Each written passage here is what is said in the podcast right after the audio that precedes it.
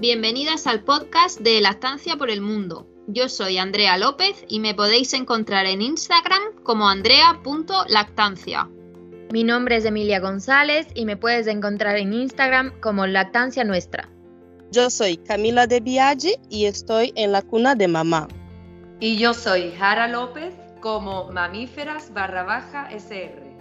Te acompañamos e informamos en tu maternidad desde nuestra experiencia como asesoras de lactancia. Quédate con nosotras.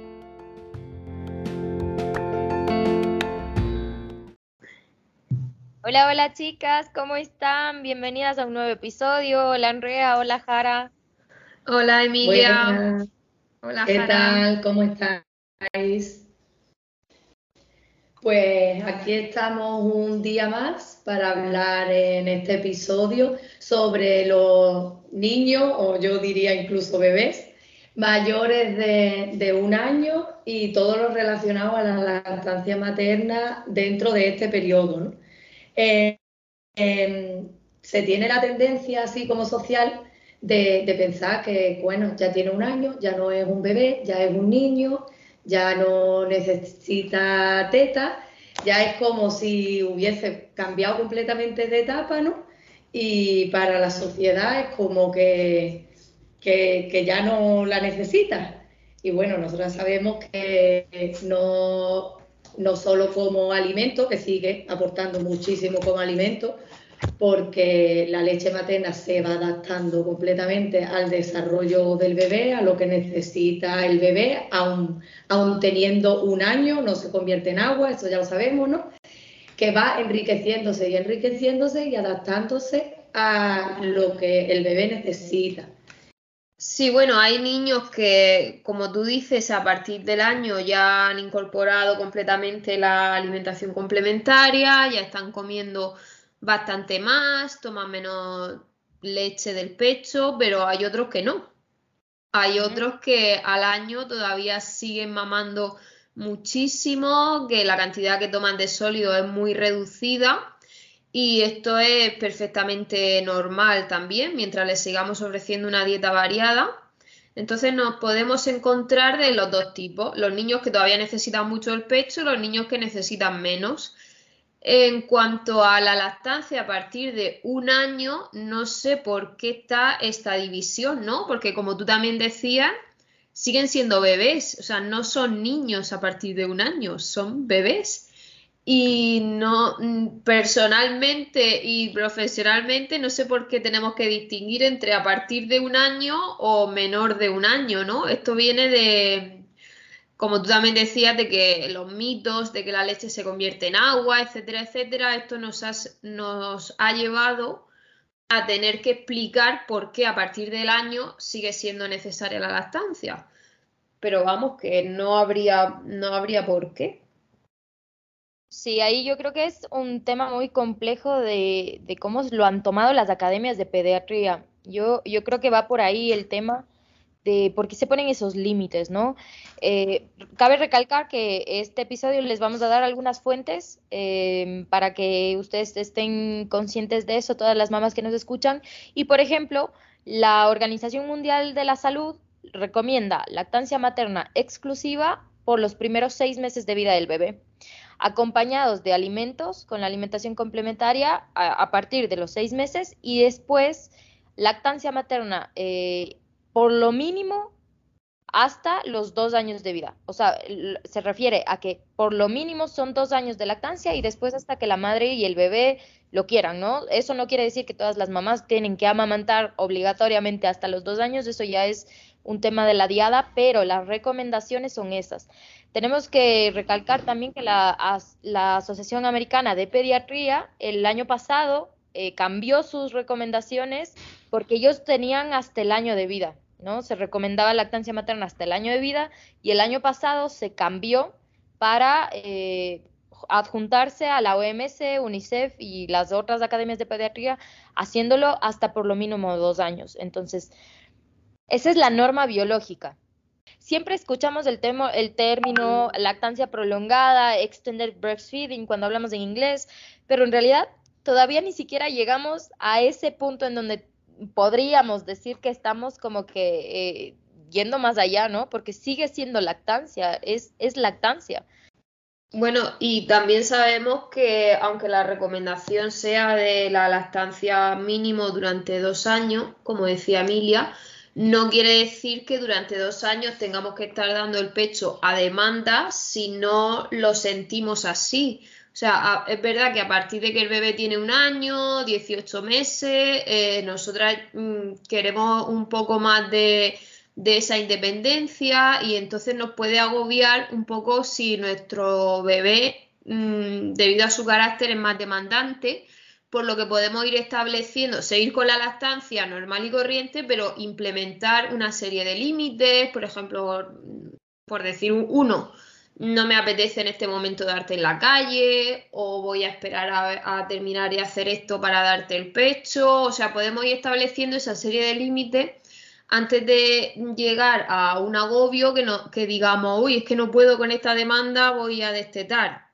Y ocurre el destete de la peor forma posible.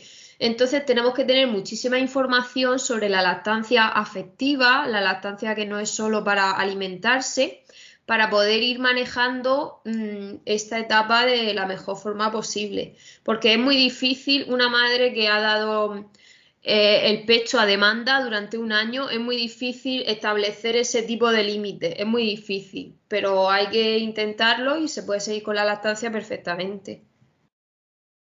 Yo creo que es importante también que todas las mamás que nos escuchen entiendan que la relación que tienen con su bebé recién nacido no va a ser la misma, la misma que vas a tener durante toda la lactancia, ¿no? Esta demanda va cambiando, va fluctuando, los bebés se vuelven mucho más independientes conforme crecen, se alejan más de la mamá y obviamente hay etapas de mucha demanda y hay etapas en donde el bebé casi que no pide el pecho.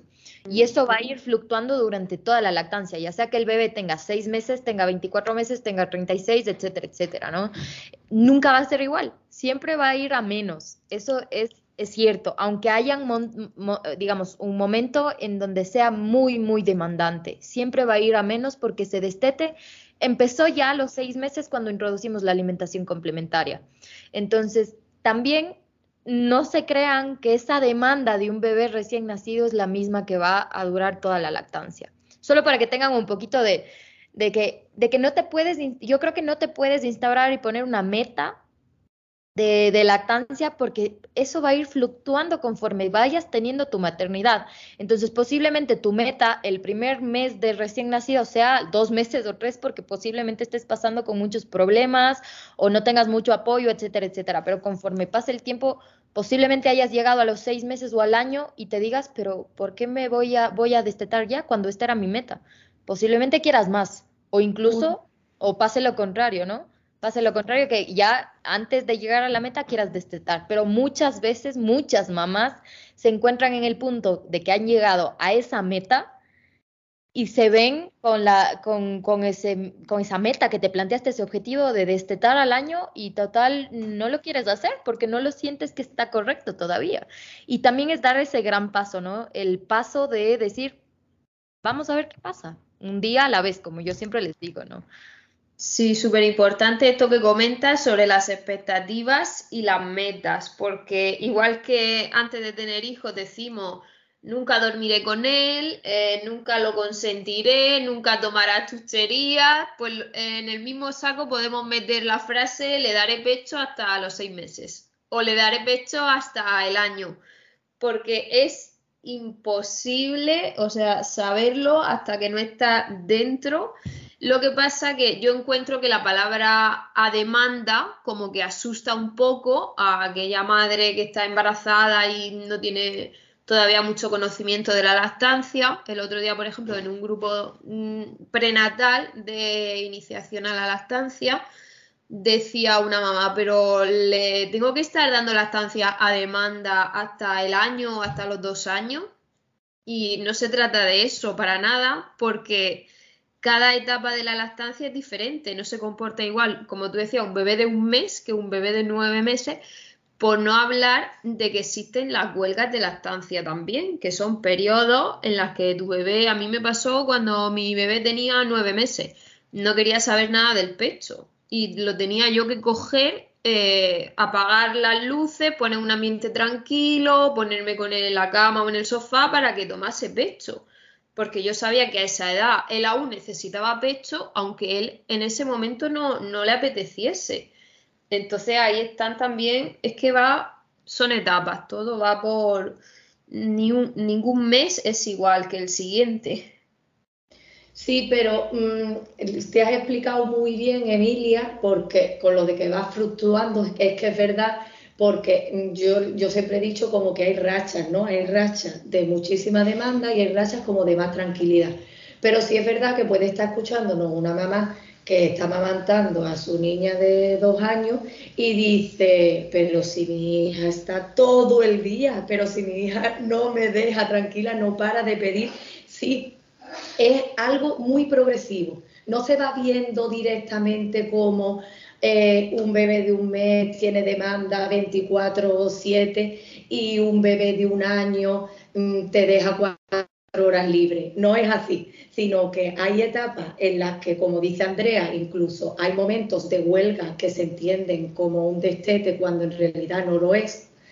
Pues hay etapas en las que hay muchísima demanda que coincide con, crisis, con brotes de crecimiento, con desarrollo en, el niño, todo esto dentro de la normalidad y, y teniendo que acogerlo y acompañando de la mejor manera posible, que es parte del desarrollo natural del niño, ¿no? Pero que, si una mamá nos escucha, que también entienda que es completamente normal que un niño con un año, con dos años, haga una demanda y además con una insistencia mm, de teta ahora y ya. Y, pero, como también decía Andrea, está muy bien también eh, apoyarnos en el pecho para ir em, ir ayudando a su desarrollo ¿no? y que vaya comprendiendo que somos personas distintas. ¿Por qué? Porque un bebé es la prioridad absoluta, eso lo sabemos. El bebé es el centro eh, de atención 100%, pero después conforme se va desarrollando el niño, pues está también ahí la labor de la madre de, poder mm, marcar en algunos momentos, pues ahora mismo en mi espacio y ahora mismo no puedo darte teta. Claro, eh, a los dos años está la gran crisis de la estancia de esa edad, ¿no? En la que vuelven a mamar casi como recién nacido. Es un, un paso que dan en su desarrollo cuando parece que están dando cinco pasos para atrás, que vuelven a despertarse más por la noche, que vuelven a pedir más pecho, es para coger impulso para el siguiente escalón en su desarrollo. Entonces, mm, tenemos que tener muchísima información sobre esta crisis. Porque yo me he encontrado con muchas madres con niños entre 18 y 24 meses desesperadas que necesitan destetar, que necesitan destetar, porque no puede ser, porque la teta tiene la culpa de todo, ¿no? De que el bebé no duerma, de que no esté tranquilo, de que incluso no juegue tranquilo. Y cuando les he pasado la información de lo que sucede en, en el desarrollo, en esta etapa, pues se han quedado como más tranquilas, porque claro, ellas ya ven que al niño no le pasa nada malo, que eh, está haciendo lo que le corresponde por desarrollo, porque también ellas se agobian por eso, no solo por la demanda, bueno, yo me incluyo porque yo me agobié con mi primera hija a los dos años, nos agobiamos no solo por la demanda, sino porque pensamos que el niño lo está pasando mal, que está teniendo un comportamiento casi obsesivo y que eso no debe ser bueno para él. Entonces, cuando tú conoces la información, como tú lo primero que quieres es lo mejor para tu hijo, te relajas ya. Piensa, vale, va a seguir pidiendo mucho pecho, pero ya veo que es normal en su desarrollo y ya te quedas tú como más tranquila en ese sentido y vas tomando las cosas de otra forma. A eso se le suma el entorno también. El entorno metiendo presión con esa edad, pero ¿por qué? Sí, ahí me, me, hacen acuerdo cuando estuve buscando información para justamente para el episodio de un blog eh, en donde te, te, daban las pautas para saber cuándo tu bebé estaba listo para destetarse, ¿no? Entonces, habían cosas súper ridículas como, por ejemplo, cuando el bebé empiece a pelearse mucho en el pecho. a ver, por favor, señores que escriben, señoritas o lo que sea, infórmese cómo funciona la lactancia, porque un bebé que se pelea en el pecho pasa mucho desde el día uno hasta que tiene Ridículo. ridículo, sí. Desde el, día 17, la segunda crisis de lactancia. Bueno, no, desde el día 2, claro. El segundo día ya están listos para destetarse. Entonces, bueno, claro. Eh, otro de los tips, digamos, otro de los puntos que buscaban era cuando el bebé eh, hace tomas con, con, un plazo más largo, o sea, que se van alargando las tomas. Mm. Otra cosa que es súper ridícula, porque imagínense, así funciona la lactancia, ¿no? Conforme crece el bebé, las tomas se espacían y así la mamá tiene también un poquito más de tiempo, el bebé es mucho más eficaz, saca más, eh, más leche, tiene la capacidad de aguantar más tiempo sin comer. Entonces, otra cosa que es súper ridícula, ¿no? Y eh, otra de los temas era aprovechar las huelgas de lactancia. ¿No? Sabemos que los bebés pueden tener muchísimas huelgas de lactancia alrededor de toda la lactancia, toda la maternidad. Pero no quiere decir que porque un bebé haga una huelga, de lactancia está listo para destetarse. Peor si tenemos un bebé menor de 12 meses. Entonces, ¿qué es lo que pasa? Ningún bebé se va a destetar solo. Siempre va a haber algún factor de intervención por el cual se está destetando. Tenemos chupones, biberones, Mm, alimentación complementaria, tenemos mucho tiempo separado la madre. Mm, bueno, sabemos todas esas estrategias que tienen algunas culturas como para ir separando al bebé de la mamá, ¿no? Ay, eso es un temazo. El destete en menores de 12 meses casi nunca, o sea, me atrevo a decir que el 98% de las veces no es porque el bebé quiera, aunque lo parezca aunque lo parezca. Pero, por ejemplo, un ejemplo como otro cualquiera, si pasa 5 o 6 horas en la escuela infantil, cuando lo recogemos le damos un super plato de comida, después lo llevamos al parque, le damos una super merienda en el parque y luego resulta que es un niño que duerme del tirón toda la noche y le damos una super cena, pues claro, no hay hueco para darle teta en el día. Porque la comida ha ido de forma súper abrupta eh, sustituyendo las tomas. Entonces al final ese niño pues se desteta. Y pensamos que se ha destetado porque él ha querido, porque él ya no quería tomar más pecho. Y no, es porque nosotros de alguna forma no le hemos facilitado las tomas al pecho. Y me gustaría hablar, lo que has comentado antes de el término progresivo, ¿no? Porque tenemos la idea mm, de que un bebé va a ir siempre de menos a más, que va a ir aprendiendo de poco a poco a, más, hasta ya aprender a dormir toda la noche, de empezar a comer poco a comer más. Mm, y en la lactancia igual, de mamar más a mamar menos y, y realmente que es progresivo en el desarrollo de un, bebé y de un niño, si os fijáis. No, no veo yo nada que sea progresivo. Hay como, desde que nacen, hay como tres pasos para adelante, 50 pasos para atrás y así todo el rato.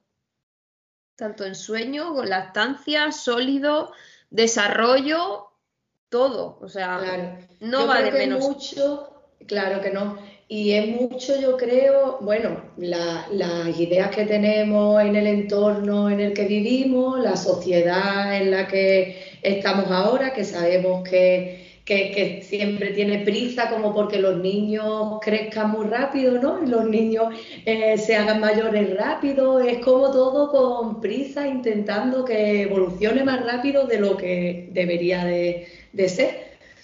Y en este caso yo lo que quería mencionar es con la, con la forma de ver la lactancia y con la forma de ver eh, el pecho, que lo vemos siempre como mm, una, herramienta que tiene el bebé para estar cerca de la madre, para estar eh, insistiendo todo el tiempo, para... Y yo lo veo como una herramienta que tiene la madre para ayudar a ese niño, a su desarrollo porque, eh, por ejemplo, con la etapa de los dos años, que sabemos que mm, es explosiva en general a nivel emocional, de que los niños no saben autorregularse y, y estallan por cualquier cosa, la lactancia y el pecho ahí es un apoyo. Al final yo creo que el pecho es como un regulador emocional, ¿no?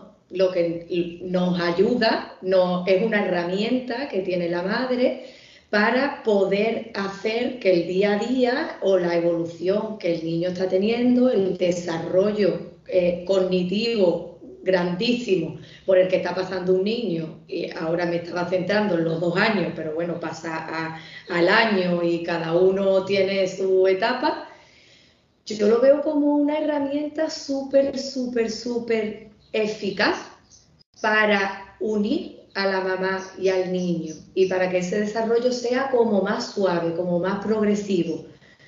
No me puedo imaginar dejar de tener ese recurso, porque un niño que está, no me gusta la palabra rabieta, ¿no? Pero un niño que está emocionalmente desbordado, muchas veces hace contacto, hace contacto con la tranquilidad, hace contacto con la madre a través del pecho y se relaja.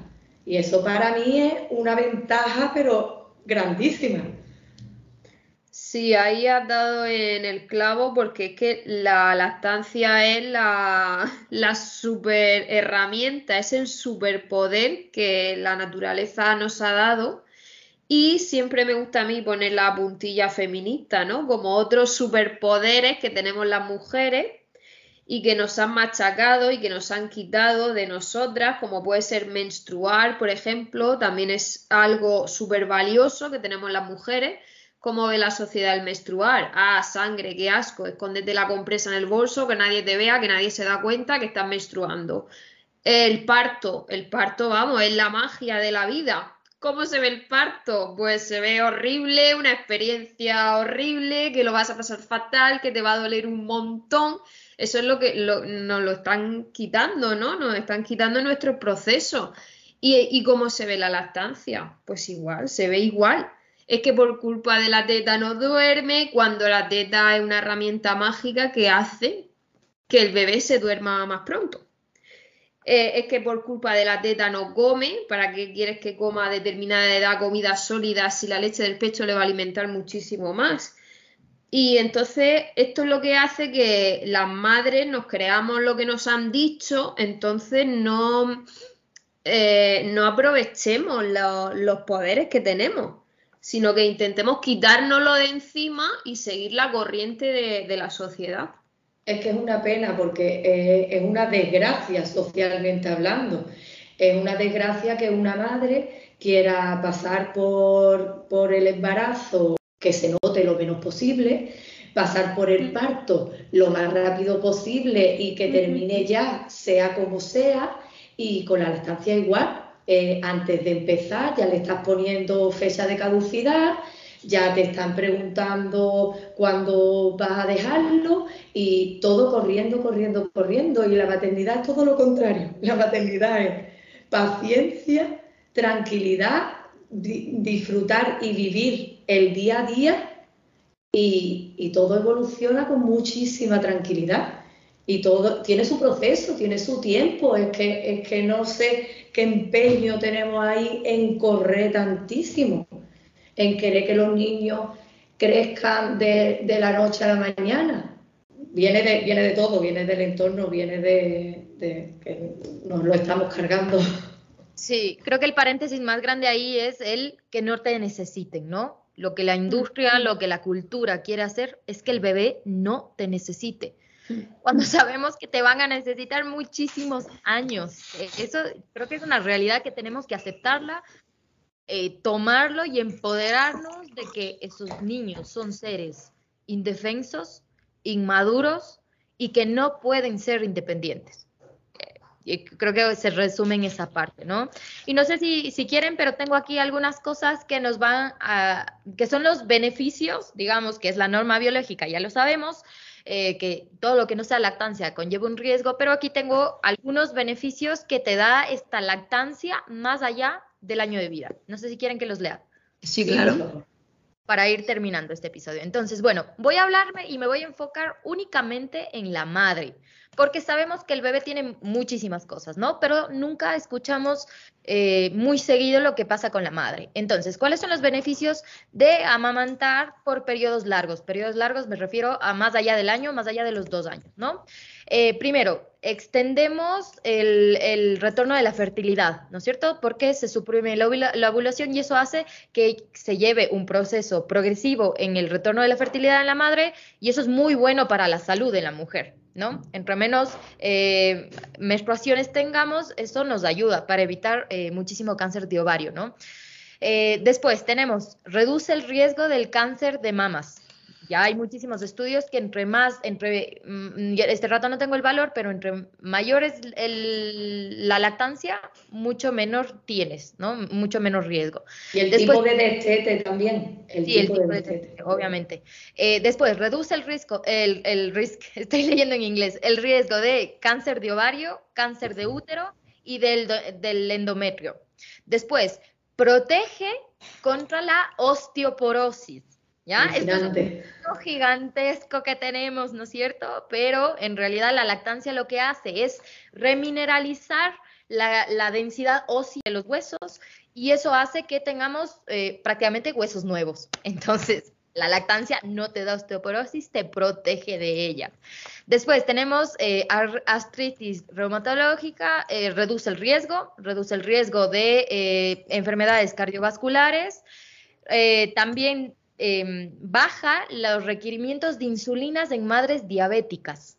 Esto es un dato maravilloso, ¿no?